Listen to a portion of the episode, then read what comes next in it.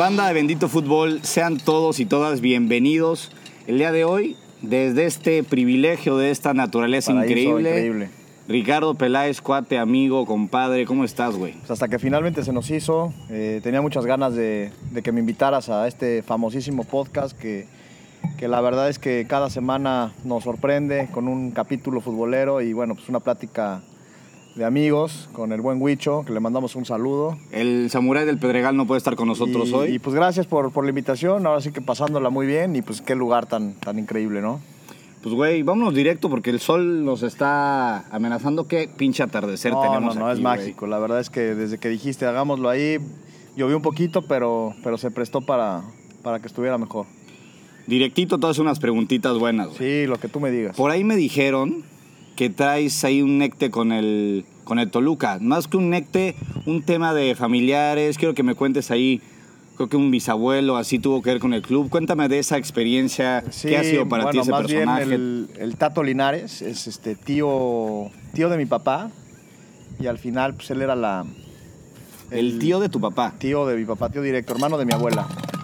Mi abuela Rosa María, él fue jugador de pues del Toluca campeón de, de los años me parece que 60, 50, 60 me parece.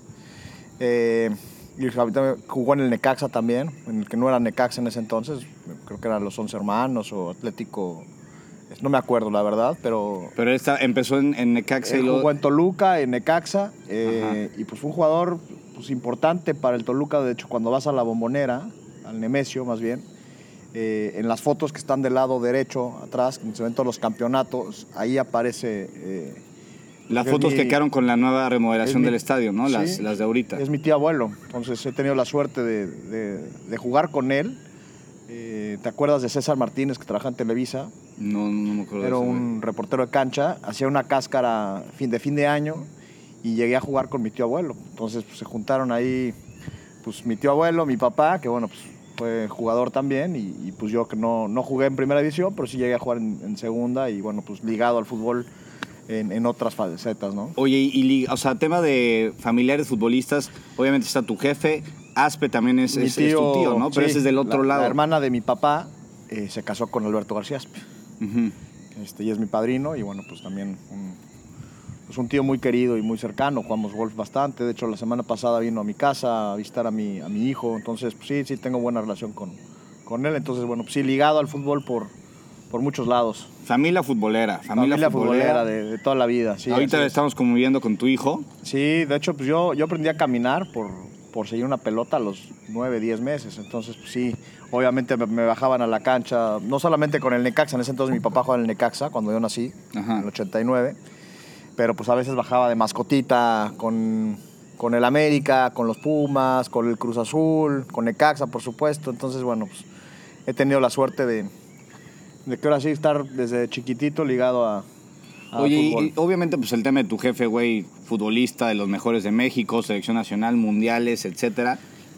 Entiendo tú tenías el sueño también de ser futbolista, como varios de, de todos. Sí, pero no es fácil. La no es fácil que- y es un mundo que necesita muchas cosas, pero Pues más bien necesitas mucha, mucha disciplina y evidentemente pues el talento, ¿no? Yo creo que más que, más que talento, bueno, talento por supuesto, pero el, la, la- la tenacidad y la perseverancia de alcanzar tu sueño, este, y bueno, pues ahí en ese sentido, pues mi papá fue un caso atípico porque él no, él no estuvo en la cantera de ningún equipo, ¿no? Él jugaba en los fines Ándale. de semana eh, en, la, en la universidad, en- de hecho lleva en tercer semestre de la universidad, en La Salle, estudiando contaduría, y lo invita un, un visor, que en ese entonces era, bueno, Ángel el Coca, eh, que es el que descubrió a Cuauhtémoc también, y le dijo, oye, pues vente a probar, en ese entonces, el 85, la selección mexicana se concentró un año previo al Mundial del 86, entonces como que había muchas vacantes, se probó y bueno, pues atípicamente a los 15 días debutó contra Puebla y metió dos goles. Entonces, pues, eso no pasa, es, es- es algo raro que del,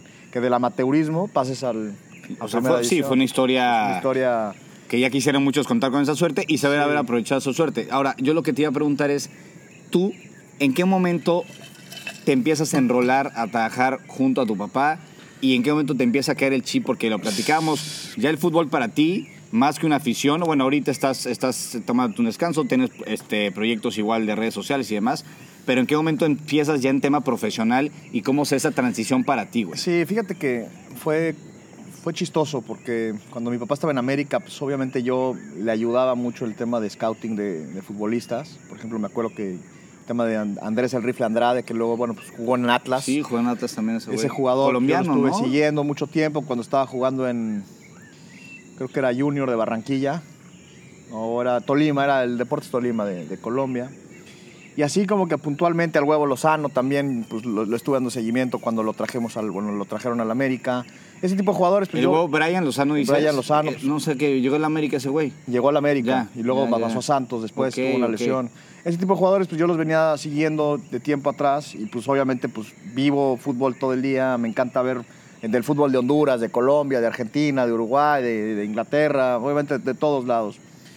Y, pues creo que lo hacía bastante bien. Entonces yo en ese entonces trabajaba en consultoría de bienes raíces, este, nada que ver con el fútbol, pero siempre ligado de alguna manera en mis tiempos libres de, de- de trabajar ¿no? Eh, con, con los softwares donde pues hoy en día puedes tener la cercanía y pues puedes hacer lo que sea para analizar jugadores.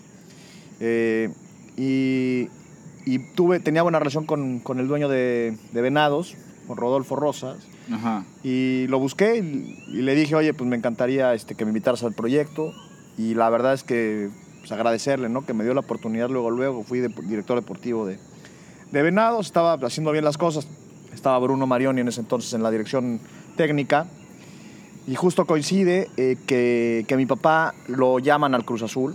Y algo que mi papá siempre quiso, eh, estando en América, es pues tener a alguien que te cuide las espaldas, ¿no? Es decir, eh, en el fútbol a veces, pues, a veces estás solo en un proyecto y pues no sabes con quién puedes contar. No tanto como la política, pero sí necesitaba alguien De confianza de total. confianza sí. total en el que pues pudiera realmente, porque luego qué tal si te meten un jugador o hay intereses de por medio, los representantes.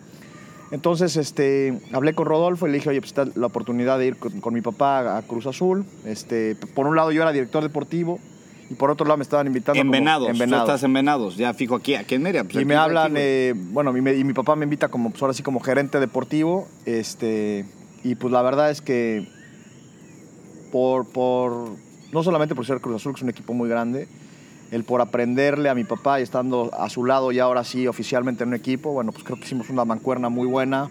En ese entonces se trajeron a 10 jugadores, este, de los cuales, pues, por ejemplo, Iván Marcone, estuvimos haciendo un análisis importante, el contención que venía de, de Argentina. eh, se trajo a Igor Lichnowsky, que venía de Necaxa, al Piojo Alvarado, a Elías Hernández, se trajo a Milton Caraglio, eh, a Misael Domínguez, a- luego, bueno, Yotun, luego llegó, luego llegó Cabecita Rodríguez. Se hicieron varias contrataciones de, de mucho nivel, Pablito Aguilar, por supuesto. eh, y, y se hizo un equipo que al final de cuentas eh, Quedó campeón, Quedó campeón. Ya sin ustedes en la, en la foto, Sí, supuestamente. la verdad es que pero pues, fue un año y medio de, de- de- ahora sí que increíble, fue una experiencia padrísima, este, pero bueno, luego pasa lo que pasa, la, la configuración de la cooperativa, se estaban peleando ahí, el licenciado, el cuñado traían temas, Sí, bueno, sí, sale, salimos de Cruz Azul porque quería, nosotros teníamos a, a, a Tony Mohamed como, como candidato y de ellos quisieron así. ¿Quién, quién estaba de técnico ahí? Que, No, sal- salió Caiciña. Caiciña, Pedro Caiciña, Se desgastó la- claro, la, claro, relación. claro. Se, se- se toma la decisión de, de cesar a, a Pedro. se iban a, eh, ustedes votaban o querían o empujaban, co- Pues al obviamente. final de cuentas el director deportivo sí, tiene que, tener la, decir, güey, la- la claro. decisión de- de- de- del proyecto como tal y, y en este caso los, los familiares que se metieron de parte de la directiva, de los dueños, eh, trajeron sin preguntar y, y bueno, fue, fue un, un tema ahí que al final sí, papá renunció en, en televisión, no sé si te acuerdas, en ESPN, en un programa. Salimos de, de Cruz Azul y, y en ese torneo Tony Mohamed llega a Monterrey y queda campeón Monterrey. Entonces, bueno, son cosas chistosas que pasan, quién sabe qué hubiera pasado. Y después queda campeón Cruz Azul. Y a la- con al, este- al año. Con sí, otro güey. con ¿cómo se la, la verdad es que con Reynoso, la verdad es que ese equipo tenía una fuerza ya como familia, los jugadores, que independientemente quién fuera el entrenador o el directivo que estuviera en turno, ya estaba muy consolidado el, el plantel, muy fuerte. Y bueno, pues cuando, cuando las cosas se alinean. Sí, esto no pasa por un técnico ni por, ni por una buena racha. Son Los muchos equipos factores. campeones pues, se hacen de torneo. Hay muchos factores. Por supuesto que el, el- para mí el técnico tiene mucha injerencia eh, en, en el parado táctico, en, en la gestión, por supuesto. Pero también eh, pues los jugadores son, son los actores principales y los que toman las decisiones dentro de la cancha. Entonces Creo que se hizo un buen, un buen torneo ese. El, el equipo, bueno, acuérdate que pierden la semifinal contra Pumas, que le iban ganando y luego le remonta Pumas. Ajá. Y eso hizo que todavía, bueno, la gente empezó a decir que se dejaron y tontería y media. El Y 4-0, ¿no? Una madre así que... Sí, 4-0. sí, sí, sí. Y el siguiente año, el siguiente torneo, bueno, pues quedan campeones este, de forma muy contundente. Y hablando, bueno, de nosotros, pues al, salimos de Cruz Azul y a los tres meses pues, sale la oportunidad de Chivas y me invita nuevamente mi papá este, a, ahora sí que pues a, a- a continuar esta mancuerna que habíamos hecho muy bien en Cruz Azul. Y la verdad es que fue, fue una bonita experiencia. Estuvimos tres años en, en Guadalajara. eh, el primer semestre, el dueño, a Mauri, nos, ahora sí que abrió la cartera. Y Oye, Mauri, ¿qué tal es? O sea, ya vamos a hablar directo de Chivas, güey, que pues, es el paso más reciente tuyo, de tu jefe, en un equipo de fútbol. Debo empezar con Mauri Vergara. Yo lo que he escuchado de él, y lo vimos, de hecho, en tu boda, fue Mauri y tal, se ve una persona muy agradable y además, como, como jefe, como dueño, Es muy como... joven, es muy joven. Amaury ¿Cómo tiene, es ese pues, es 87, 86, es prácticamente de nuestra, De- casi. de nuestra generación. Dos, tres años, sí. Y bueno, pues él eh, siempre muy amante al cine y bueno, pues le toca heredar, este, cuando muere su papá, don Jorge, Ujú. pues le toca heredar un, un negocio muy importante que es OmniLife y por supuesto que el equipo. Y es, es una persona muy, pues que hace, le gusta hacer equipo, le gusta trabajar eh, con gente cap- más capaz, entonces siempre busca tener como consejos que lo ayuden a tomar decisiones, es un cuate sumamente estratégico, este, y, y es, yo creo que parte de esa nueva camada de directivos que necesitamos, ¿no? O sea, como que hoy eh, los, los dueños de los equipos pues ya son gente que tiene muchos años o ya mucho mayores y, y hoy empiezan a salir eh, jóvenes como Santiago de Necaxa, Tinajero, que también Sí. es de nuestra edad, este Jorge Han, que también es joven, El, presidente de León, que es... Eh, sea, Entonces este empiezan a salir Chucho. esta nueva generación de dueños que la verdad tienen ideas más frescas y que creo que a la larga van a, van a ayudar a que el fútbol mexicano mejore.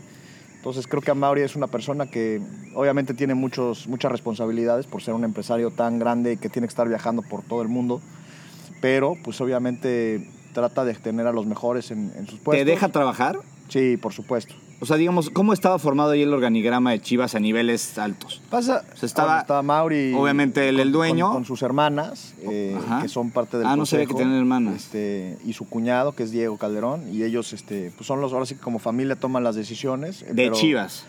De- y de, de la empresa también. Pero yo hablando de, pu- de puro Chivas. O sea, dentro de ese consejo también se toman decisiones del equipo, ¿no? De, y más que nada, pues el tema, los temas financieros. También es que no es, no es fácil tener un equipo y, y más como, como Chivas, que pues, tienes una presión mediática muy, muy importante y que pues tienes la obligación de quedar campeón cada torneo, ¿no? Por, por lo que representa Chivas. Y, y yo creo que van por muy buen camino. Eh, ahora sí que, bueno, la experiencia que tuvimos nosotros fue, fue muy buena. Trajimos muchos jugadores al principio, eh, pero el, el- el proyecto Chivas tiene que ser sacar jóvenes y, y más por, por la ventaja o desventaja, como le quieras llamar, de, de jugar con puros mexicanos. Sí, ¿no? es, es, una regla que ellos tienen. es una, para pues, bien y para es mal, una tradición sí. que, que- que le hace muy bien al fútbol mexicano y, al- y a México. Y, y bueno, pues creo que Chivas tiene, tiene que ser parte de la base de la selección nacional solamente por, por, por jugar con puros mexicanos. ¿no? Entonces, hoy Chivas es un equipo que en promedio gana un torneo, un campeonato cada 10 años. ¿no? Desde los 70s, 80 ganó uno, 90 ganó uno, en el- la primera década del 2000 ganó uno y la segunda década igual, 2017 que fue el último. Entonces, pues yo creo que el, el- el reto es que Chivas vuelva a ser un protagonista, porque al final sus títulos son de los años 60. No, y aparte, uno cada 10 años teniendo dos torneos al año, que ya tenemos ahorita. Es entonces- bastante bajo, entonces creo que... Creo que pero va es, cada muy vez es más difícil para las es Chivas muy quedar difícil, campeón, pero al final, ahorita el equipo se encontró con, con este entrenador, con esta nueva directiva. Pues ahora sí que un. No es de que no tuviera rumbo, pero veo un equipo que sabe hacia dónde quiere ir, muy unido, muy compromete, con- compenetrado. eh, los jugadores los veo comprometidos. El, el ju- el mexicano a veces es, es dichara- dicharachero, ¿cómo se dice? O a veces sí, sí, sí, disciplinas y, y en los Eh, entrenamientos yo- están yo nada más yo jugando que- en lugar yo de lo que estar... veo mucho es que, que es como cuando eras estudiante, ¿no? Que a veces pues, te valía gorro y estudiabas un día antes para el examen y sacabas seis o siete. ¿Y qué pasa si el, si el estudiante se prepara y de verdad él, eh, hace sus tareas, eh, estudia desde antes? Va a sacar 10 porque está listo para sacar el 10. Y creo que a veces somos conformistas, y, y no lo digo solamente por Chivas, como, como selección nacional nos ha pasado. Eh, cuando juegas contra un equipo que en teoría es débil, ¿no? Un, podemos decir Sí, Trinidad. en Guatemala, lo que quieras de la zona. O sea, eres el fuerte, entonces no, estás, no tienes la misma concentración que estuvieras jugando contra Brasil en su casa, como en el Mundial, que le empataste a Brasil en su casa en un, o le ganaste a Alemania. Entonces, ¿por qué a veces le ganamos a esos y luego damos bandazos? Y, y es, es parte de, o sea, porque así somos. No lo digo del fútbol, eso es un ejemplo. Entonces, bueno, creo que hoy Chivas, cambiando otra vez el tema, eh, va por muy buen rumbo, ahora llegaron a la final. Este, tiene ya varios canteranos que tienen muy buen Pero ¿qué, nivel. qué hay, qué hay Tapatío, ahora que no había antes? O sea, porque, No. porque con Chivas sí pasó un cambio, Yo creo que. parece que radical. Desde afuera yo puedo decir, el técnico está influyendo mucho. Sí, este güey no, yo- llegó a mover, te- ma- yo- a mover fi- fibras desde adentro. Yo te voy a decir, y escuché al Pollo Briseño en una entrevista que lo dijo. Güey, con el pollo, simplemente con él, su eh, cambio. El, el entrenador desde el día que llegó fue muy claro en qué quería hacer, ¿no? Y a veces, a veces creo que le creemos más al extranjero. También, sí. Entonces, eh, es triste, pero también creo que pues, al final viene, es un entrenador serbio, que no conoce el, el- el fútbol mexicano y, y la verdad es que pues le creyeron y lo están haciendo muy bien. y a Hierro también, Y- a Hierro también que llegó en el Pues, puesto justamente. No lo que- sé, porque al final le cuentas el mismo equipo y el, el- No, sí, pero, el director pero deportivo hablando no de juega. extranjeros, este güey es trajo al, español. Pocho, trajo al Pocho Guzmán, que es un jugador importante, y, y no lo habíamos, bueno, nosotros lo, lo habíamos traído previamente y se tuvo que ir por un tema de doping con, con Pachuca. Sí, todo el desmadre, sí. Y al final de cuentas, pues no, no se había dado la oportunidad y bueno, lo trajeron al Pocho por Angulo, Angulo que, que se fue a León, que para mí es un gran jugador. Pero realmente es el mismo equipo, trajeron a Ríos, un delantero, pero bueno, pues antes también estaba, estaba JJ, o sea, al final es lo mismo, era lo mismo el, el equipo del torneo pasado. Ahora, bueno, pues ya trajeron este... a- trajeron al delantero este que estaba en Celaya, Ricardo Marín, y trajeron ahora... de, de este, de este torneo. Trajeron a esos, Gutiérrez, sus que- refuerzos, que viene del PSV, sí. ¿no? Pero bueno, al final es- creo que es un equipo bastante bien conformado, con muchos jugadores de, de muy buen nivel y, y están debutando. A tu pregunta también de qué, qué es diferente. Sí, o sea, que ¿qué, qué, qué, qué crees que embonó? Yo creo que Digo, embonó, yo creo que es muy fácil. Nosotros al, al conocer la liga y, y tú que le vas al Atlas o yo que bueno que trabajé hace poco en Chivas y que y que tú ves todos los partidos, a veces creamos prejuicios de ciertos jugadores. Es decir, a ti chance de Barbosa se te hace el mejor lateral, pero chance hay uno y dices, pero ya te ya sabes que Barbosa. Entonces sí, al- sí, sí, a- traes, cada quien trae su mundo y trae su piensa mundo. en Entonces, cuando jugadores, llega alguien que no conoce y que los pone y que confía en, en todos por igual, porque al final es, el, el- el ser entrenador es, es gestión pura. Sí. Que el de la banca no esté enojado, este, hablar con el otro. es Sí, pura que todos estén en su momento Entonces, prime, llega pasándola este bien, señor, jugando llega bien. este señor de, de- de Serbia y, y- y- y- y, pues le da igual si juega uno, juega el otro y los pone y, se crea algo muy O sea, tú lo que dices, este güey llegó sin prejuicios, Llegó por sin así decirlo, prejuicios. llegó sin, sí, llegó con objetividad, Porque llegó a si, yo, entrenar. porque si yo te digo, sin es que saber no sé, vamos a jugar jerarquías, contra el América. sí. Entonces yo te diría, no, yo creo que de lateral izquierdo hay que poner a, a Chiquete porque marca mejor. Pero este güey chance dice, pues voy a poner al Chicote porque quiero que ataque. Pero entonces, como no conoce a los rivales del América y no conoce a los jugadores, dice, pues me la juego con Chicote. En el papel dices, puta, está loco. Porque vas a jugar contra no sé Sí, quién juega contra por- cabecita o... Sí, sí, contra cabecita se lo va. Pero por otro lado, pues lo va a atacar también Chicote. Entonces, no tiene esos prejuicios y, lo- y los pone a los jugadores. Entonces, yo creo que eso, eso, es Eso ha algo ayudado que, bastante, que ha ayudado, claro. ¿no? O sea, en la jornada uno ahorita es un chavo este que debutó, este Yael Padilla. Nosotros lo veíamos en la sub-15 y ahora está en la sub-17. Bueno, tiene 17 años. Y pues obviamente Es tiene el que metió gol, ¿no? Sí, ya lleva dos sí. goles. Sí, sí, sí. Ya lleva la- dos goles. Que este güey ya dijo la joya del equipo, Y- tal. Sí, sí, y- pero hay que llevarlo también con calma. Y hay muchos jugadores que, obviamente, con el tapatío, Lo que pasó con el otro, el, ¿cómo decían? El... con Sebastián Pérez Buquet, ¿o No con sé qué les pasó. No, con Chivas, este... el cubo en su momento. Uno, uno chaparrito como gordito, que era un crack, güey, y de repente se quemó. La Chofis. La Chofis, ese, me, la Chofis. Es que hay mucho talento. La verdad es que yo si fuera... Bueno, yo se lo dije a Mauri en, algún momento. Obviamente tienes la responsabilidad de, de ganar por, por ser Chivas. Pero después del Mundial que, que- que México se queda fuera en la primera ronda y, y todo estas que tanto se ha hablado y que por supuesto ustedes lo han mencionado en, en su podcast, de los extranjeros, del de ascenso y descenso, todo eso, creo que hoy es una buena oportunidad para que equipos como Chivas sean como los salvadores del fútbol mexicano y, y digan, obviamente no, no es fácil hacerlo. Pero que agarren ese papel. No las ¿no? vamos a jugar con canteranos y chingue su madre, ¿sabes?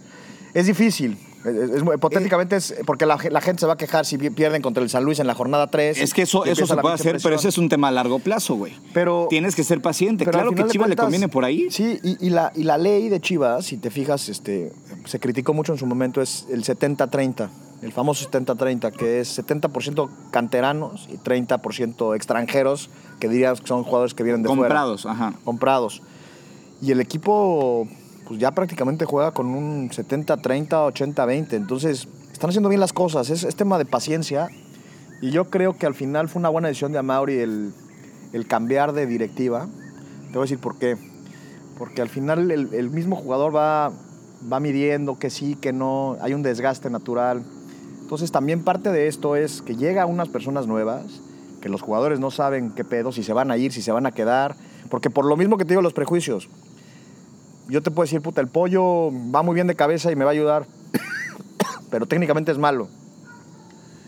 Entonces llega un director deportivo nuevo y entonces todos están otra vez de puta madre. Con Peláez Chance ya tenía mi lugar asegurado 100%. porque esto... es, es volver a. Ahora sí que es- mover el avispero, es- güey. Es, la, la reconfiguración. y pasa cuando, cuando se cambian los técnicos. Los Sí, jugadores sí. vuelven a, ver ahora sí que su. al final su de cuentas, creo, que, creo que a Mauri pues, tuvo que tomar la decisión de, de cambiar de directiva y- y digo, obviamente, pues duele que te, que te echen a un lado, pero, pero creo que al final fue una, le funcionó porque pues, el equipo hoy está, está muy bien, ¿no? Y, y va por buen camino y, y es, ojalá y pronto logren el, el, el ansioso Pues campeonato. ojalá que no, la verdad. Ojalá que sigan siendo el segundón de Guadalajara, porque hoy por hoy el bicampeón es el equipo que manda en Guadalajara.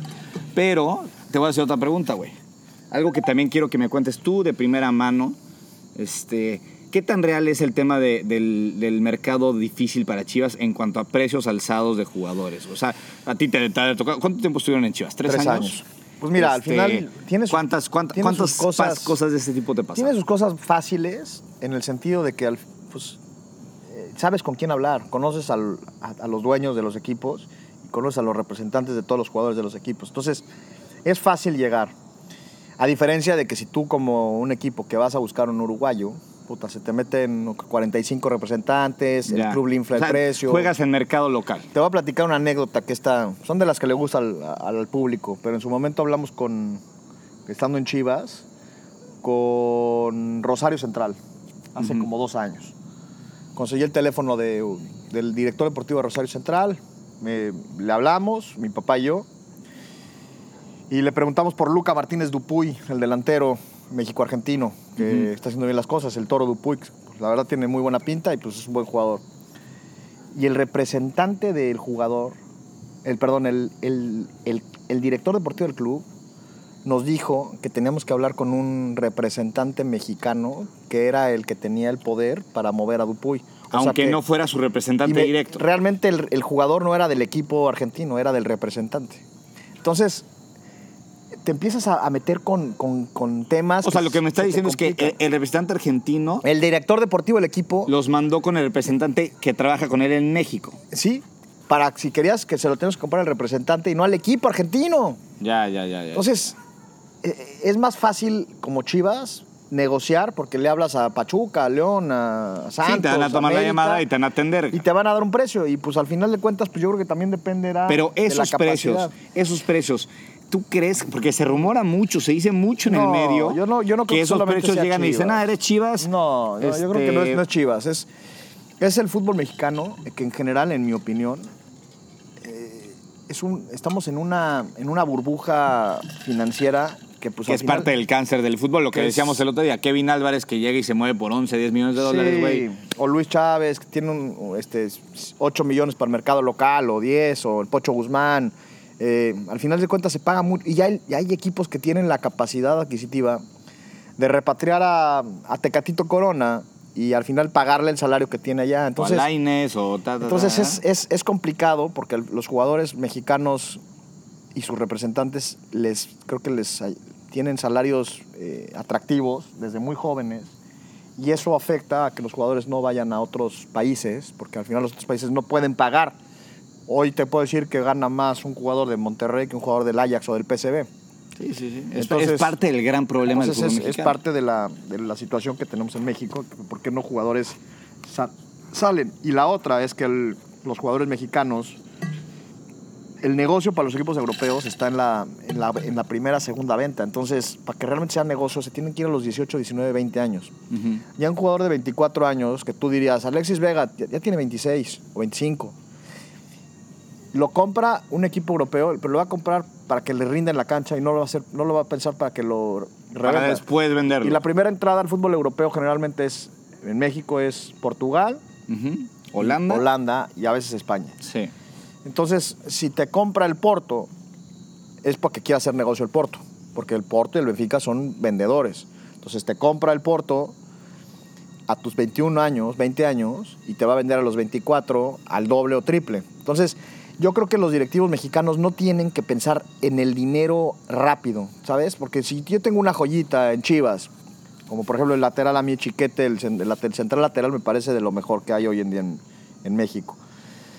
No lo vendas en 10 millones, güey. No lo quieras vender en 10 millones. Sí, Véndelo, quédate con parte de su carta. Pero quédate con un 50-60% de la carta, si puedes. Y Si puedes. 40. O, o- o lo que te puedas. O sea, O porque 50, 60 sí, es sí. mucho. O bueno, trata de venderle o quedarte con el 30% o 40 máximo. Para que en la segunda transferencia tú Para ya te que cuando el lana. jugador vaya del PSV al Al Atlético, al Atlético o al sí, donde sea o al Nápoles como el Chucky, que fue una transferencia de 40 millones. Claro, ahí te llevas un buen precio. Ahí está el pastel. Ya, ya, ya, Entonces ya, es, ya. es buscar las alternativas para que los jugadores se vayan, pero que se vayan. Sea, nosotros ahorita con lo de la renovación de Alexis Vega con Chivas, la renovación estaba hecha para que el jugador salga a Europa. O sea, no, no de que no, es que salga. Sí. Y es difícil, pero es, es bueno. O sea, mi papá- pero según se, se dice que él no quiere salir. No, no, no creo que quiera salir. A mi papá le tocó en América la exportación de Diego Reyes al Porto. Le tocó de Jiménez no le tocó, la de Raúl Jiménez al, Sí fue- al sí- sí le Atlético. tocó. le tocó la de Omar Gobea a, a- a Portugal. Le tocó también la de, bueno, Benedetto un día llegó llorando que a Boca Sí. lo dejó salir. Marcón en Cruz Azul también. Entonces, ahora con JJ, pues quería irse al Getafe y pues se fue. O sea, que vuelen. El chiste es que vuelen. No importa que te quedes en un problema.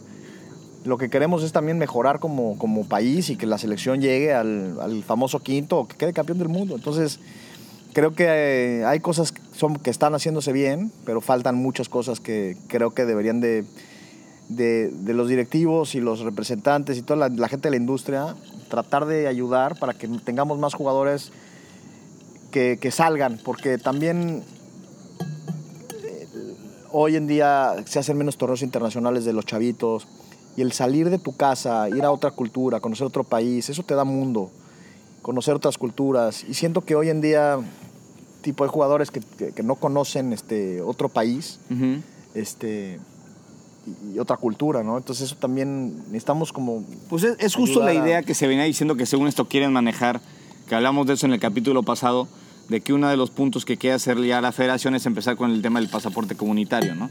Que ayude a los, a los jóvenes a salir mucho más chavitos, pero son ideas, güey. O sea, son ideas que de esas hemos comido un millón.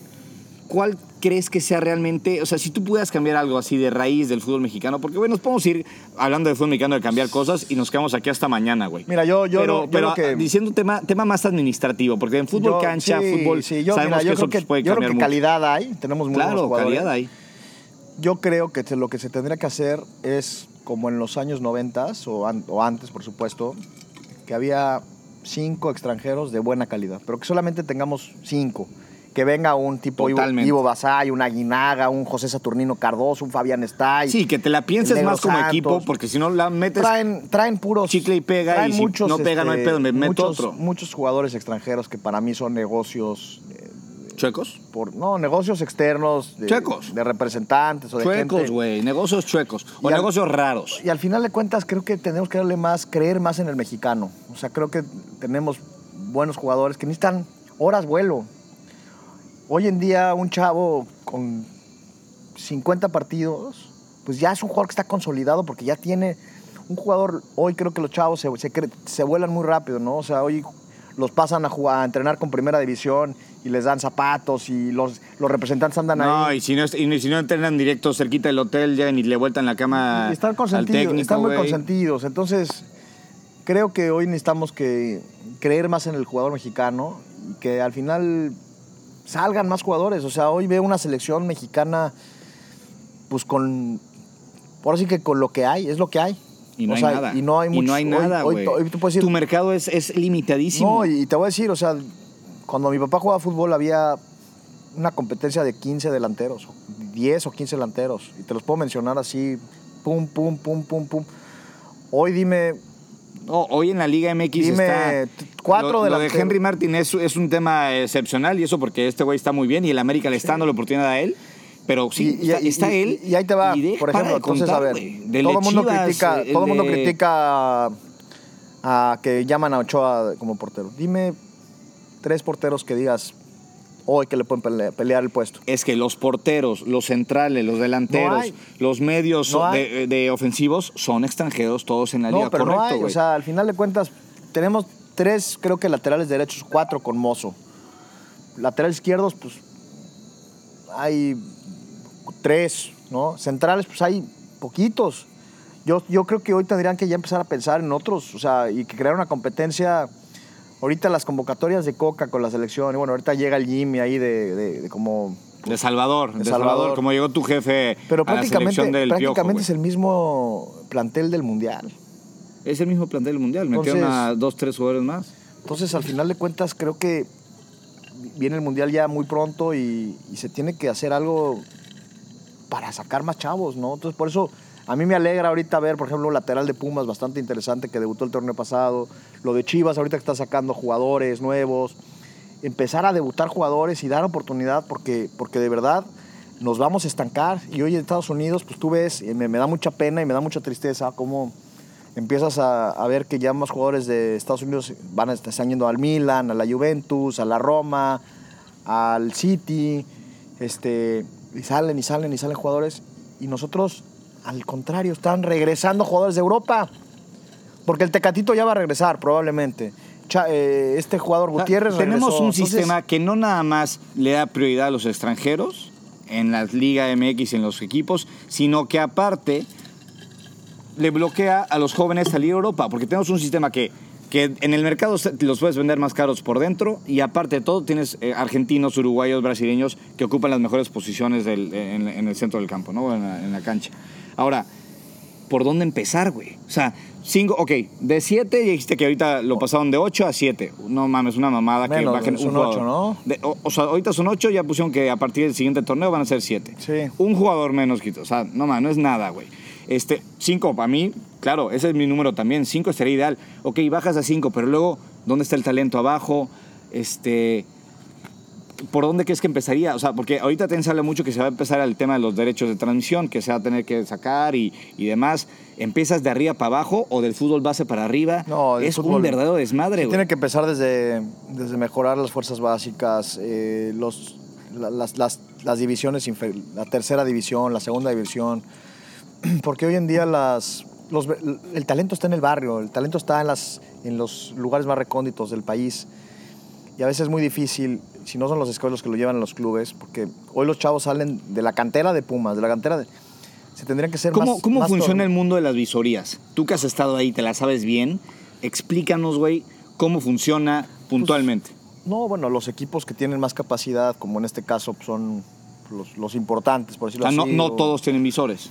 Sí, pero hay muchos que anda, a ver, andan por todos lados y van a los torneos regionales, lo que sea, pero creo que falta a nivel estatal que los gobiernos hagan más por los, por los chavos y que crean torneos y que... O sea, pero, pero espérame, o sea, el tema del visor.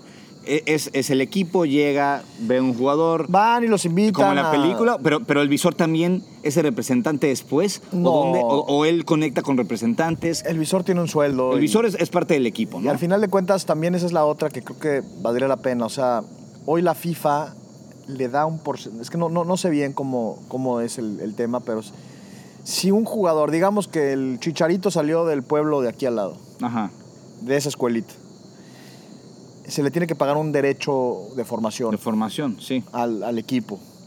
Este, y cada vez que haya una transferencia se le paga una cantidad. Pero eso es cuando son, son este, Pero academias que- de fútbol creo que más serias. que ser más, más torneos este, nacionales, este, de, estatales, del gobierno de Jalisco, de la selección de Jalisco. Y hoy pues los chavos, los que, los que van a aprobarse, pues llegan de las, De las básicas. a las escuelas. Entonces, creo que también hay, hay que hacer mucho más en el fútbol base. Este, y, y el, y el- también el tema de, del- del- de lo que se trabaja en, las, en el fútbol en México. Por ejemplo, he tenido la oportunidad de ir a otros países y en los otros países al final no juegan en cancha grande. O sea, si, si tienen 8 o 10 años, juegan proporcional A la mitad, ¿no? La típica que... y, y no les ponen posición, güey. Entonces juegan de 4 contra 4 y al final pues no es de que tú seas el delantero o el defensa. Porque estamos muy acostumbrados en México que al, que al grandote lo hacemos central automáticamente. Sí, sí, sí, sí, sí. y el chaparrito es el habilidoso. Entonces, Porque, porque justo no hay técnicos capacitados. entonces sí, es la y quieren, quieren ganar el partido es en lugar de, de saber Sí, que lo que es- tienen que hacer es que los chavos se. Son- diviertan. Son, muchos factores, pero es, es difícil, es difícil porque al final, yo creo que al final el fútbol es un, un reflejo de, de muchas cosas en- como sociedad que somos, ¿no? Es- y lo puedes ver en, pues ahora sí que en, en los mundiales, sí, sí, sí. o sea, con cada país. Eh, Son temas de complicados, pero, pero bueno, pues creo que ahí es donde tenemos que empezar, en, eh, en los jóvenes. Y, y darles la oportunidad. En los jóvenes y luego que puedan- que puedan y que haya la paciencia. a estar en- de que haya la paciencia. ¿no? Que también eso es importante. Torneos largos, ¿qué opinas de los torneos largos? O sea, Creo que también eso es algo que se podría hacer.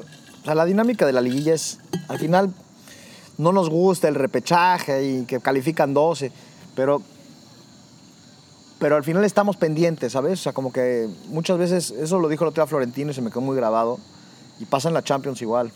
Como que estamos dejando de ver el Shakhtar Real Madrid de la, de la fase de grupos y ya nos vamos, vemos los partidos ya de rondas finales, ¿sabes? El, Sí, sí, el sí. Manchester City.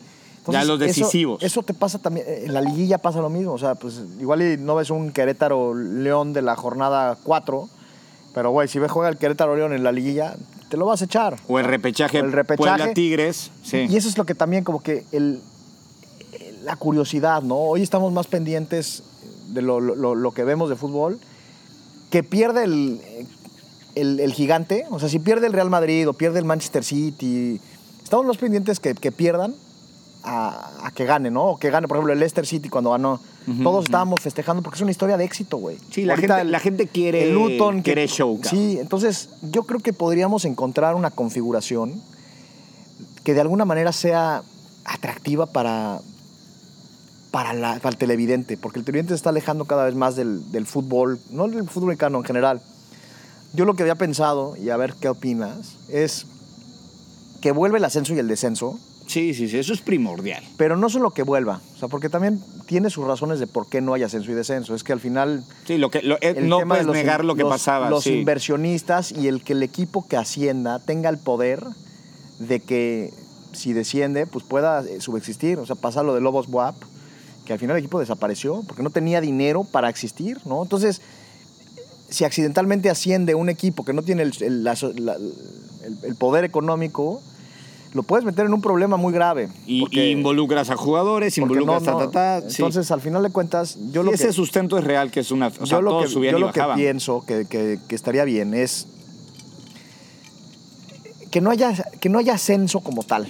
Si, si quieres que no haya ascenso, pero haz algo, haz un show. Entonces, pon tú que de la liga de expansión eh, hay cuatro finalistas, por decirlo así, los, los que quedaron en La tabla. en la tabla, Ajá. los primeros cuatro, o haz una liguilla.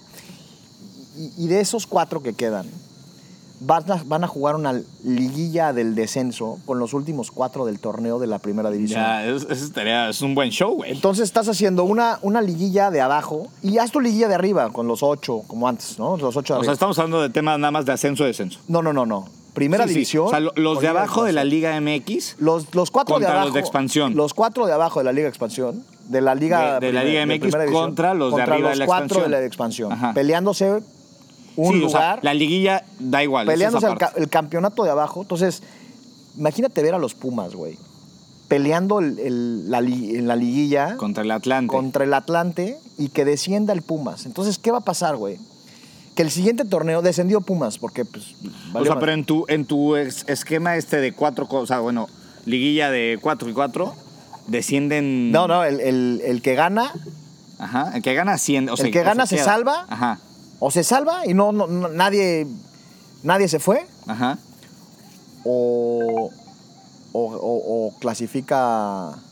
clasifica O- o ya ganas y o- pasas O, ver a cómo lo, cómo lo manejas, ¿no? Sí, O sí, sea, sí. Los semifinalistas tal vez de ahí ya se salvaron Sí, ya todos, se cuarto de salvaron, final. pero, güey, Pero, los- hay un campeón, que el campeón Y el inmediatamente campeón- si es el de expansión, o sea. Exactamente, hay premio ahí. Entonces, por el pinche O morbo. sea, esto en show está muy bien. por- como morbo, vamos a estar más pendientes de que los Pumas estén salvando el pellejo a- a- a- al campeonato de arriba. Pero entonces tienes el campeón, pero al final estás ahí.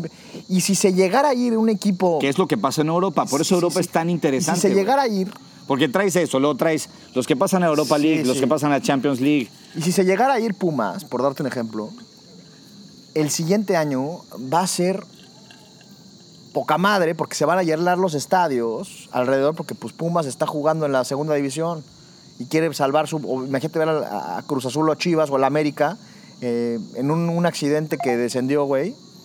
Y pues viene a jugar a Mérida y llena estadios. Pues es el América, güey. Sí, sí, sí. Obviamente no, y, y el, y el descenso está también muy en México por cómo lo hacen, de que son los cuatro o cinco torneos y son puntos. Está hecho para que no se vayan los Sí, el, importantes. el coeficiente este que tanto yo Están nunca hechos para que no se vayan los es- importantes. Sí, los, los importantes ganan un partido y ya subieron para arriba como nunca, güey. Y los que acaban de subir pierden dos, tres partidos Sí. y después tienen que ganar 35 puntos para permanecer Entonces en yo la creo, primera que, división. yo creo sí. que tenemos que utilizar el morbo como una herramienta para que sea atractivo. Digo, yo te dije una idea, Sí, sí, te- es una idea que hay que pensarla más a fondo, pero, pero ves, pero eh, hay, se entiende hay- el concepto. hay formas de hacerlo, ¿no? Hoy el tema de la, del, repecha, del repechaje este, pues se hizo también pensando en, en, en el, el de- el poco dinero que, que los equipos en la pandemia ingresaban, entonces como ayudar a los equipos por medio de más partidos, ¿no? Sí. Y por eso se hizo la Copa Sky y ahorita se está haciendo el torneo este de la League's Cup que van a jugar todos y se van a meter una lana en Estados Unidos, pero al final de cuentas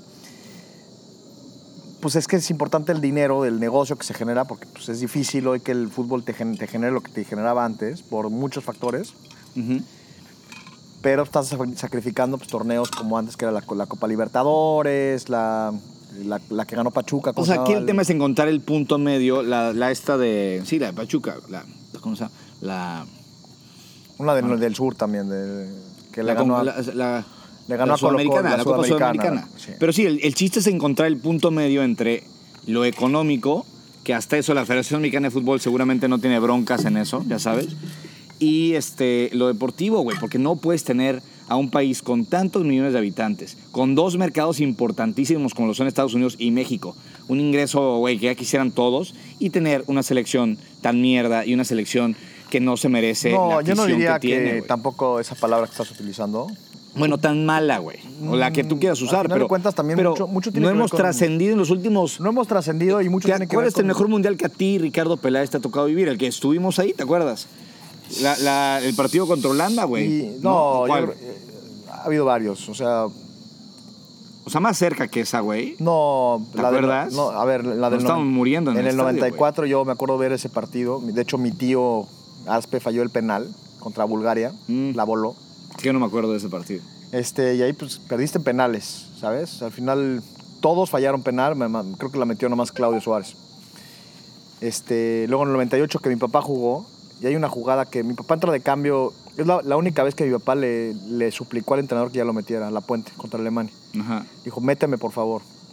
Y dice mi papá que hay una bola y, bueno, vas ganando 1-0 contra Alemania Sí, con el gol de Matador. y al final tienes una de matador que la- en el área chica se la da al portero en las manos Sí, sí, sí, sí. sí. y errores muy pendejos que te, te sacan el resultado. Este, tú una bola, dice mi papá, que viene la pelota de la banda Cuauhtémoc, ya va a rematar, listo. El, el portero que era Andrea Kopke estaba de un lado, tenía la puerta abierta y se le cruza el matador con una tijera. Sí, que le quita, la- le quita se el, la el gol. Y le tocó el doping a mi papá ese partido contra Alemania, con el alemán. Y el alemán le decía, es que no entiendo cómo no nos ganaron. O sea, estábamos muertos. No supieron ganar. Y cuenta mi papá también que, que eso es también te- parte de la cultura, que es lo que te decía. Dice mi papá que pues, estaba derrotado, triste, encabronado, que puta, ¿cómo se nos fue este pinche partido? Y llega al hotel, porque pues, se tardó por el doping, Y ya los jugadores felices de que ya se iban a ir de vacaciones, que las familias.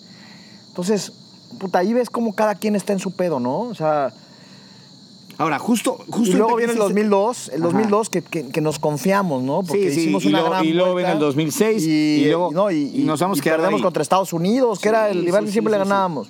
Y luego, pues 2006, bueno, pues jugamos contra Alemania, contra Argentina, un partidazo, y al final, pues un gol de Maxi, que pues ahí no puede ser nada. Nos Claro, de el, el ganar. punto es que nos hemos quedado, güey. Nos hemos quedado en la por, línea. Por, por, no, yo no digo, o sea, lo que iba con lo de que tenemos una selección de mierda, no, no creo que sea eso. Simplemente es. Falta el último pinche detallito, el. el Tenemos un, más. fútbol muy, muy, muy por debajo de lo que se merece en México. Y no, No. nada más de merecer de lo que es capaz, güey. O sea, no tenemos, o sea, y es por mala organización. No son los jugadores, ojo, no digo que, güey, no haya calidad, al revés. Calidad yo creo que hay somos y de muy, sobra. somos muy resultadistas, en mi punto de vista. Eres tan bueno o tan malo como tu último resultado. De- Yo bueno, creo que hoy tenemos. con los últimos hoy tenemos, de los últimos 30, Hoy 40 tenemos años. una escasez de jugadores, es verdad, que lo dije hace rato. O sea, tenemos muy pocos jugadores para competir puestos. En la delantera, en la portería, donde quizá tenemos más es eh, volantes mixtos, de buena calidad. Jugadores como tipo Orbelín, como Luis Chávez, este, como Chucky, como Alexis, como el Piojo Alvarado, como Córdoba. Sí, gambeta, velocidad. Tenemos muchos jugadores ahí. Ujú. Para mí, mejor jugador es eh, Edson Álvarez hoy en día, que pues, es un contención central.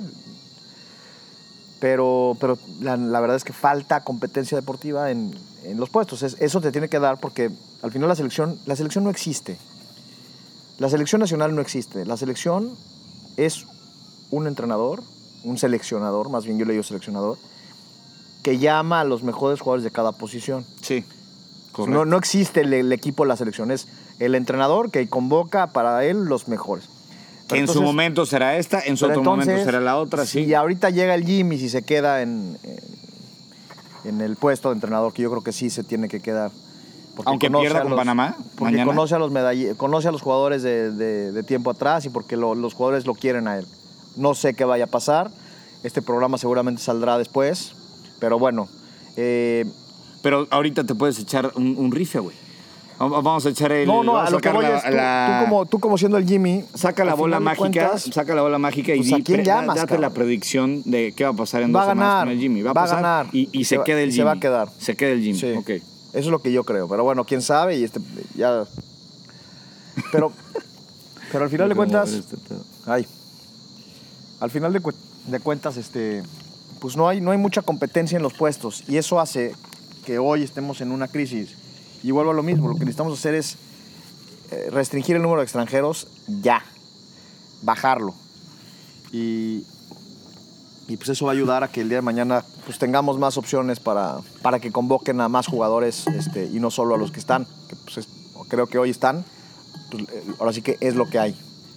Quizá podrías llamar a, a jugadores como en su momento fue Layun, que es eh, caso de éxito, a un pollo briseño, que hoy pues, está haciendo bien y tiene liderazgo y tiene una mentalidad diferente. Empezar a llamar a, a chavos como estos de Chivas. O sea, empezar a hacer al guacho, por ejemplo, el portero de Chivas me parece que podría llegar a colarse. No sé, no sé, es que no hay muchos, ¿eh? No Pues hay el muchos. tema es ese, que no hay muchos y que hay que subir el universo de jugadores para ver. Y la otra, dónde la otra que creo que también es importante y creo que no se está haciendo y creo que es un punto que vale la pena destacar en este episodio. Este, yo invertiría mucho en tema de scouts en Estados Unidos. O sea, agarrar de otros, de otros fútboles mexicanos, evidentemente. El, el jugador mexicoamericano como este Araujo, el que está en el, en el Barcelona, el lateral derecho, hay, pues imagínate, hoy Los Ángeles y Chicago es la cuarta y quinta ciudad con más mexicanos. O sea, es Sí, México, sí, sí, sí. Guadalajara, Monterrey, Los Ángeles, Chicago, Puebla. Así está el, eh, la porción de mexicanos. Entonces, la cantidad de jugadores, como ahorita eh, el, el delantero de Estados Unidos, Kate Codwell, por ejemplo, o Ricardo Pepi, o el otro chavo, el que juega en Dallas, el centro delantero de Estados Unidos, que también es mexicoamericano. Hay otro chavito en el Galaxy, chavi- muy bueno, o el Efraín Álvarez. De esos tipos de jugadores, Sí. hay que convencerlos de por qué tienen que jugar para México. Entonces, para eso tienes que ser un Un proyecto bueno que, que digan, güey, ir sí. con las familias, hablar con ellos, invitarlos a campamentos de México, enamorarlos, güey. Es, pu- es puro enamorar a los chavitos, gringos, mexicanos, que al final de cuentas están un poquito como, pues, como confundidos porque ni son gringos ni son mexicanos, güey. Entonces, Sí. tenemos que hacer una inversión importante en personas que se vayan a Estados Unidos a trabajar, hablar con ellos y convencerlos de que jueguen para México, porque hoy Estados Unidos los está, lo está haciendo. Hoy este chavo que está en Cincinnati, Brandon, Brandon Vázquez, Ajá. es un jugadorazo fuerte, jugaba en Cholos, era de la cantera de Cholos, es de San Diego. Bueno, pues lo corrieron de Cholos y se fue, acabó en Cincinnati, en Cincinnati, un equipo, ahora sí que perdón la palabra, pedorro. Y pues hoy es el centro delantero y, y la verdad es que tiene, tiene todo. Metió creo que 20 goles el torneo pasado. Sí, ve lo de Sendejas también, que es caso diferente, pero igual. Sendejas no es otro ganaron. jugador que al final jugó en un partido para México y al final pues ven ellos posibilidades y dicen pues qué me conviene más, pues me voy para jugar allá. Entonces, Y lo decías hace rato, es un, es, un, es un reflejo también del sistema como país que tenemos. O sea, en Estados Unidos el talento se aprovecha hasta la última gota. no, sé y lo, que no dices, sé si lo aprovechen, simplemente en ellos- general, ellos o sea, están los, haciendo los ese- gringos en general aprovechan su sistema. Ellos si quieres ser nadador, eres el mejor nadador del mundo. Si quieres ser científico. Y, en México, y en. México no tenemos Tienen eso. más infraestructura. En México, pues creo que le damos más importancia al fútbol que cualquier otro deporte. Y eso es bueno y malo. Pero creo que hoy Estados Unidos te está ganando en todo, ¿no? En, en cachar a esos mexicoamericanos, los invitan a los campamentos y los, los, se los ganan, güey. Claro. Entonces creo que hoy la federación tendría que hacer un- una inversión de, de gente o, o tener un departamento de inteligencia en Estados Unidos, bueno, en ciertas ubicaciones. Quizá uno en California, uno en Dallas, uno en Chicago y no sé, uno en Florida, güey, por darte un ejemplo. ¿Qué tal cómo pasaba que la selección mexicana de fútbol femenil, no sé si llegaste a ver, seguramente sí, todas eran pochas, güey. Sí. Todas. Es más, tenían un tema ahí que no, o sea, si no sabían hablar inglés los técnicos, Sí, sí. tenían un problema para hablar con las, con las jugadoras de la selección mexicana. Sí, sí, sí, de acuerdo. Y ahora también con el equipo este de béisbol que hizo muy bien las cosas en el Mundial, muchos de los jugadores de ese equipo, igual, güey. Son mexicoamericanos que, que juegan allá y que... Pero hay que aprovechar, ahora sí que hay que aprovechar Sí. esos No, no, de paisanos que son mexicanos, como dices, y hay pero, que pero tenerlos. creo que también eso es algo que se tiene que hacer y trabajar de mucho, de, de muy mejor manera el, el- el tema del mexicoamericano y, y, y encontrarlos, güey. Porque hay, hay un chingo, hay un chingo. Hay uno en Seattle, un contención, chavitito, que juega muy cabrón, mexicano. Hay uno en el Chicago Fire también, una perlita, muy bueno. El de Cincinnati, que también. En San José hay un chavito también de, creo que 16, 17 años, buenísimo. El Kate Cowell, pues también puede jugar para México. Entonces, así hay muchísimos, güey. Y pues al final de cuentas, pues todos están jugando para Estados Unidos. El caso de Sendejas, pues, Chivas lo, trajo de- de Dallas, jugó en Chivas, la madre. Y como que sí estuvo convocado en la selección menor, pero al final de cuentas, para que un jugador se haga seleccionador, bueno, jugador, perdón, de selección, tiene que jugar en la mayor. Y pues decidió para Estados Unidos porque pues Estados Unidos sí lo convocó y México no. ¿Tú y a veces crees- son convenencieros también los jugadores y los representantes. O sea, no solamente es el, el tema del jugador. ¿Crees que veamos a México campeón del mundo? Tú, no, Ricardo. no, no creo que nos toque. De plano, no. No creo que nos toque. Estamos lejos en, como es lo que te decía, infraestructura y en capacidad. Yo, yo creo que sí. Yo creo que lo podemos lograr, güey. Lo podemos lograr. a- a- a- de viejitos, no hay Pero es muy difícil, es muy difícil. O sea, hoy, uff, es que, ¿cuántos jugadores tenemos jugando en la élite mundial? Pues, evidentemente, lo que te decía, un proyecto a 30 años se tiene que hacer fácil. Sí, mira, ahí te, te cuento una muy, muy chingona. Este, en el año 2000, en la Eurocopa, se hizo, la Eurocopa se hizo en Holanda y Bélgica. Y Bélgica, eh, a partir de ese, obviamente no clasificaron en la siguiente ronda. En el año 2000 hicieron un proyecto a 20 años, güey. O Los, 20 los belgas. Sí. Y esa generación de, de los chavitos que tenían 5, 6, 7 años de ese, de ese proyecto, pues esta, esta camada famosa de jugadores de Bélgica que ahorita salió y que, bueno, lo hicieron muy bien. No ganaron Sí, lo- nada. los, los Lukaku, Courtois. Y, y por otro lado, los chinos tienen ahorita un proyecto, hace como, lo empezaron hace como 4 o 5 años, y su proyecto es a 50 años en fútbol. en fútbol. No están hablando de como en México todo es en, en Ah, cabrón, es que esos cinco sí años. piensan- no, no. sí Estás piensan- pensando que quieren hacer el proyecto a, a- a 50 años. Entonces creo que al final nosotros tenemos que, ahorita pues, vamos a hacer el, el Mundial en México. Y, y creo que teníamos que haber trabajado esto desde hace 10 años, que, que se empezaba a sonar de que México iba a ser candidato al Mundial, para tener una selección preparada para esto. Y no lo hicimos. O sea, vamos como, ahora sí que como, en la- en- como las calles, que vas tapando hoyos y, y se- No, se- y este mundial va a ser, lo decíamos en el podcast pasado, va a ser agarrarse de San Memo o de San Quetoque y la Virgencita y pasarla bien, pero evidentemente no, no, Vamos, a hacer, no vamos a tener un buen cambio en este mundial. No, tú me- Y aparte no puedes regirte de, de, ay, nos toca mundial, entonces ahora sí me pongo las pilas. O sea, Yo creo que estamos lejos, el talento lo tenemos, pero vuelvo a lo que te dije ahorita, ¿cuántos jugadores tenemos hoy en la... ¿tú crees que el tema élite, fútbol mexicano, así, sin decir este, nombres y demás, pero tú crees que el tema del fútbol mexicano sea un tema de que el poder está muy concentrado? ¿O crees que simplemente estamos al revés? El poder está muy mal distribuido. No, no, yo no, yo no hablaría de poderes. Evidentemente es, es lógico que, que existen, pero creo que creo que el tema más está en, en trabajar a largo plazo sin pensar en, en- en los resultados en el corto plazo. Porque, ¿qué hubiera pasado si Raúl Jiménez no mete esa chilena contra Panamá en el 2014? Sí, O, o si Estados Unidos No no, mete el gol. gol. Claro, güey. Pues hubiera sido algo catastrófico que no clasificaste al Mundial. Mucho peor que lo que pasó. Por supuesto, ahorita, claro. por supuesto. Y estoy seguro que en el 2014 se hubieran tomado decisiones críticas por ese lamentable hecho. Sí, sí, sí. Estados Unidos, estás hablando de, hablamos de, no mames, Estados Unidos y qué bien están haciendo las cosas y, güey, los Pero no pasó al mundial. pero no fue al Claro, Mundial. claro, claro. Igual y nos hace falta una bofetada de esas para Y- que ahorita, evidentemente no se va a dar ahorita, Y, pero y Italia, no, Italia, fue a dos Italia. mundiales. Entonces, es fútbol y en la cancha todo puede, todo puede pasar, ¿sabes? O sea, y la- la- los... Se ha, se han emparejado los niveles porque hoy tú puedes jugar contra un Panamá, un, un Jamaica, que físicamente son unos monstruos, y te le paras bien con una pinche... Yo siendo Jamaica, juego contra. Línea de cinco, güey, cuatro... No, sí. Hoy en día es tan táctico el fútbol que agarra. Y a ver si me metes, y a ver si me metes gol, güey. Me metes en un pinche pedo. Y seas quien seas. Y seas España, seas. Entonces sí. no todo es culpa de los directivos, es, es que el fútbol se ha aparejado y cualqui- cualquiera le puede empatar o, o ganar de churro con una llegada a cualquier equipo, ¿sabes? Yo creo que tenemos que tomar mejores decisiones en, en- en dejarlos salir, como te dije al principio del podcast, que salgan los jugadores, que se vayan, que se vayan y que si quieren regresar ya después que regresen la chingada. Pero necesitamos más embajadores y no tenemos. O sea, hoy lo platicábamos en la mañana tú y yo.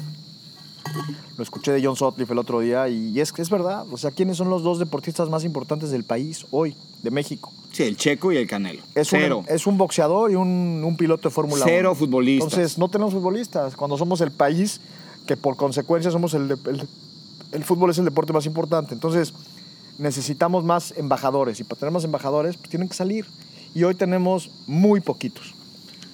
No, el sistema, el sistema está mal hecho. Hasta que no tengamos jugadores de top mundiales en los mejores equipos, güey. El último, este, Márquez, ¿no? El último Márquez, antes de eso Hugo Sánchez. Y párale de contar el chicharito, obviamente, y demás. Pero sí, no, evidentemente necesitamos sacar, sacar, sacar. Y ojalá que eso pueda pasar y que nos toque, Porque la capacidad, la capacidad la tenemos. Y al final. Eso es lo que da coraje. Yo creo que, tipo, yo veo la liga holandesa y la liga portuguesa. Y de verdad no, no, nos, no nos pide nada, ¿eh? O sea, la liga española, igual, güey. Ahí ves un partido Granada-Elche. Claro. Y, güey, yo creo que es igual o peor que un, un partido aburrido de la Liga MX. O sea, no, no, no.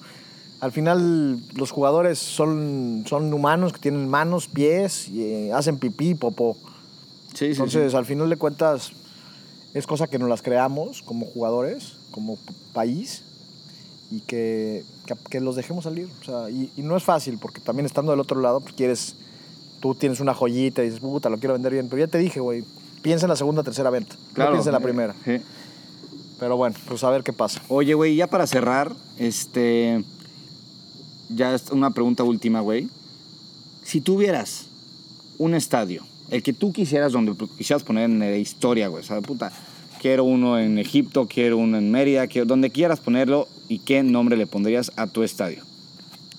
No, to- me agarraste ahora sí en, en curva. Uf, pues yo creo que. Es que hoy los estadios también tienen que ser como lo están haciendo en, en Estados No, Unidos. no, pero el tuyo, o sea, tu, tu utopía, güey. O sea, hazlo a, a tu sueño de estadio. Lo puedes poner en Valle si quieres, güey. ¿Dónde te gustaría tener tu estadio de fútbol y qué nombre le pondrías a tu estadio? Fíjate que yo, y no, no, no es de que me haga el simpático, o, o que solo que esté porque esté contigo, pero yo creo que lo haría en Cancún, ¿Ok? porque Cancún es, es una, la ciudad turística, yo creo que más importante de México y donde llegan vuelos de todo el mundo. Haría un estadio en Cancún, este, y le pondría, bueno, no, no, no sé el nombre, creo que igual un nombre maya, nomás por, Ok. para subirme al tren. Estadio en Maya. Un- o el un Tuch. un, eh, el Tuch. El Chacmol. El cha- ah, eso. El Chacmol, el estadio Chacmol.